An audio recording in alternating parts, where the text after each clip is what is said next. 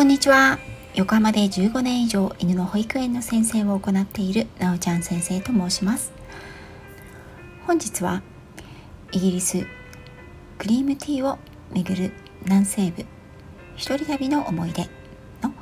後半2回目をお届けしようと思います。前回は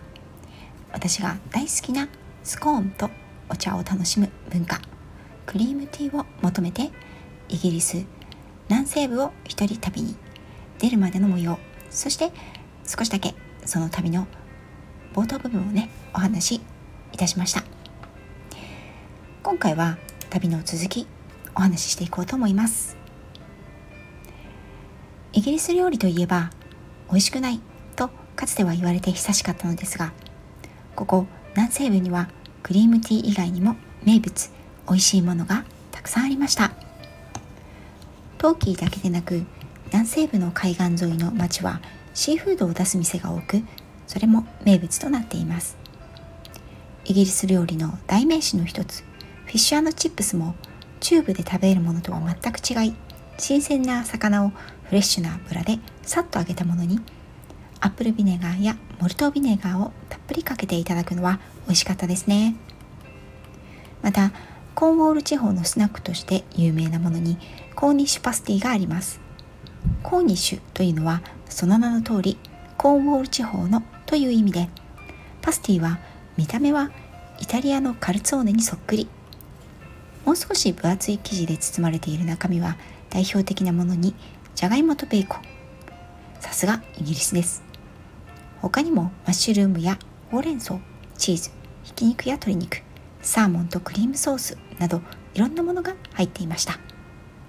これはまさしく軽食にぴったりで食べ歩きに適しています。私はお昼ご飯によく食べていました。イングランド中部やロンドンでもたまに見かけると懐かしくてよく食べていましたがやはり本場コーンウォール地方で食べるパスティは味のバラエティも豊富で専門店のものは出来たてでとても美味しかった思い出があります。もしイギリス旅行でコーニッシュパスティを見かけたら是非食べてみてくださいね。さて話をクリームティーに戻しましょう。私にとって一番印象深かったクリームティーの思い出それはトーキーからサルクームプリマスへ至る旅路の途中にありました。この辺りの海岸沿いを走るいわゆる路線バスに揺られて私は足の向くまま気の向くまま旅をしていました。地元の路線バスに乗っている観光客のアジア人なんて私以外誰もおらず頭にスカーフを巻いたおばあちゃんと一緒にバスをバス停で待ちながら「あなたは日本から来たの？へえ日本人を初めて見たわ」と会話したことを覚えています。ただしこの地方には地方独特のアクセントがあり観光客相手以外のネイティブの言葉は非常に聞き取りづらく道を尋ねても帰ってきた答えがよくわからない。最高にわからなかったのは地名でした。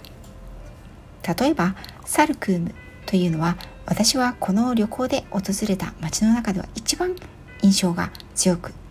ある小さな湾に面しているリゾート地なんですがこのサルクームというスペルこれは SALCOOMBE となります。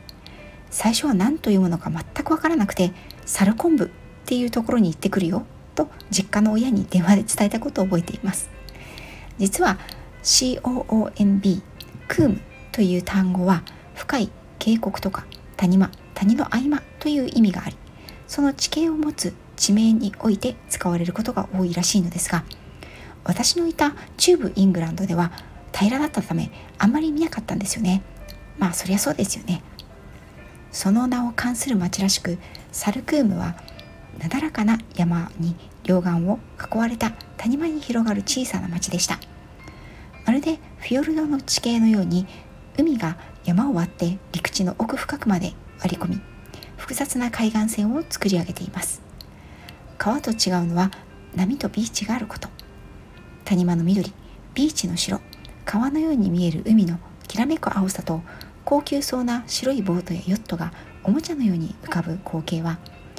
まるで絵画のように美しく高台からサルクーム湾を見下ろせる展望台からはいつまでもその風景の中に佇んでいたくなる美しさでした。路線バスの旅は続きます。私は路線バスに乗って気になった街があれば下車しぶらりと街散策をしてまた次のバスに乗っていきました。大体支店と終点は大きな町のことが多いのでそこで民宿 B&B を探すことにしていましたが路線バスの乗っている町だけではなく野原や人気のない林そして広い広い農場の周りを走ることもあります。何気なく車窓から外を眺めていてクリームティーと書いてあるのを見つけるやいなや Please stop! と叫びました。大体田舎のバスはバス停以外のところでも叫べば止まるし手を挙げれば乗せてくれたという時代でした。最もバスが通りかかる道であればですが私は横浜市の中心街で育ったのでそんなことをしたのはイギリスの田舎が初めてというのも何とも奇妙な体験でした。今から考えればとんでもないことなんですがこの時は帰りのことなんて何一つ考えていなかったんです。若さですよね。Please stop とバスを止めて降ろしてもらい次のバス停の場所バスの来る時間の当ても全くないまま私はクリームティーと看板がかかっている農場に恐る恐る足を踏み入れました。観光農場というよりも本当にただの農場でイギリスによくある木のフェンスの向こうでは牛たち羊たちがのんびりと草をはんでいます。母屋と思わしき建物に近づき恐る恐る扉を開けて「Excuse me」と声をかけるとおばあさんが出てきました。そこにクリームティーって看板に書いてあったからと言うと「ああクリームティーを希望なんだね。ちょっと待ってな」と言って奥に消えていきました。もちろんお客は私一人。不安で所在なくてキョロキョロしてしまいました。しばらくするとおばあさんよりは若い女性がエプロン姿で出てきて奥のテーブルに案内してくれましたメニューも何もないまま「クリームティー?」と聞かれたので「うんうん」とうなずき再度待たされた後大きなお盆にティーコージーと可愛らしいとティーカップ大きなスコーン2つと黄色く輝く山盛りのクロテッドクリームルビーのように光るいちごジャムの入ったガラスの器を持ってきてくれたおかみさんでした。にっこり笑ってお茶のおかわりが欲しかったらおばあちゃんに教えてね。私は向こうで牛の世話があるからごめんなさいね。というようなことを言ってまた消えていきました。おばあちゃんは私から少し離れた場所の椅子に座ってお茶を飲んでいます。そのクリームティーの美味しかったこと紅茶の熱かったこと熱々の紅茶とサクッとしたスコーンそしてひんやりとしたクリームいちごジャムをこれでもかというほど乗せてこぼれないうちに一気に口に運びます私はとてもとても幸せな気分で何度も一人で「美味しい!」を連発していたのでおばあちゃんが「美味しいって何?」と聞いてきたのを覚えています。Delicious, marvelous, wonderful, yummy ということよと伝えるとおばあちゃんはにっこり笑って「そうでしょう？うちのクロテッドクリームは自家製なんだよ。もちろんジャムもね」と教えてくれました。あんまり言葉も通じなかったんですがおばあちゃんともポツポツ会話をしたことを覚えています。身も心もクリームティー熱もすっかり満たされた瞬間でした。しばらくすると差しを持ってきてくれたおかみさん。彼女も東洋人の一人旅の小娘に興味があったんでしょう。ゆっくりといろんなことを話しました。私はただの旅人ではなくて日本から犬のトレーナーになりたくて来たこと。今はグロスターのドッグトレーナーの師匠のもとにホームステイをしていること。今現在は休暇をもらって旅をしていること。スコーンが大好きであること。クリームティーに憧れて看板を見て思わずバスを止めて下車してきたこと。などを話しました。おかみさんが「じゃあ今日はプリマスまで行くの？でも次のバス停はここから少し先だしバスの時間わかるの?」と聞いてきたのでここの看板を見かけてこれは絶対美味しいやつだと確信してバスを飛び降りたからわからないでもこの前の道はバスが通ることは分かったからバスが来るまで待つよと言うとおかみさんとおばあちゃんは目を丸くしてとんでもないこんな小さな女の子がいつバスが来るかもわからないのにちょっと待ってなさい。送ってくわ。と言ってなんと農場のトラックで私を近くの町まで送ってくれたんです。今考えてもなんて無謀なことを考えていたんだろうと思いますが私の旅はこのようにして多くの心優しい人たちに支えていただいていたんだなぁとご縁に感謝するばかりでした。近くの町がどこであったのか今はもう分かりませんしその農場も分かりません。その後もデボン地方のカフェでクリームティーを食べたけれど私にとって一番美味しかったクリームティーはその農場で食べたものでした。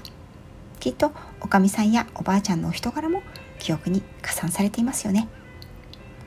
その後大都市のプリマスやルーにも立ち寄り帰りは一気に長距離で電車で帰りました。ということで前回今回2回にわたりイギリス南西部クリームティーをめぐる思い出の旅のお話をさせていただきました。旅の思い出というのはふとした瞬間に思い返すものですよね。私にとってはスコーンやクルテッドクリームを見るとあのイギリスの南西部海岸沿いの街を一人で旅した時の風景が蘇ってきます。そしてそこで出会った優しい人たちの記憶も。あなたにはどんな食にまつわる思い出がありますか？イギリスに私が滞在していた時間というのは人生生きてきた中では決して長い時間ではありませんでしたがそこにある思い出というのは一生残るであろう貴重な貴重な大切な思い出がたくさんあります。また次の機会には私がイギリスで味わった最高級のそして非常にレアなティータイムのお話をしたいと思います。それはこの11月ぐらいになると毎年思い返すあるシューティングゲームでのティータイムでした。このお話もどこかでしたことがあるんじゃないかなと思うんですけれどもティータイムに焦点を絞ってお話をしたことがなかったので次の機会には貴族の館で私がいただいたティータイムの貴重な思い出のお話をしたいと思いますまた次の機会をお待ちくださいね最後まで聞いていただきありがとうございました。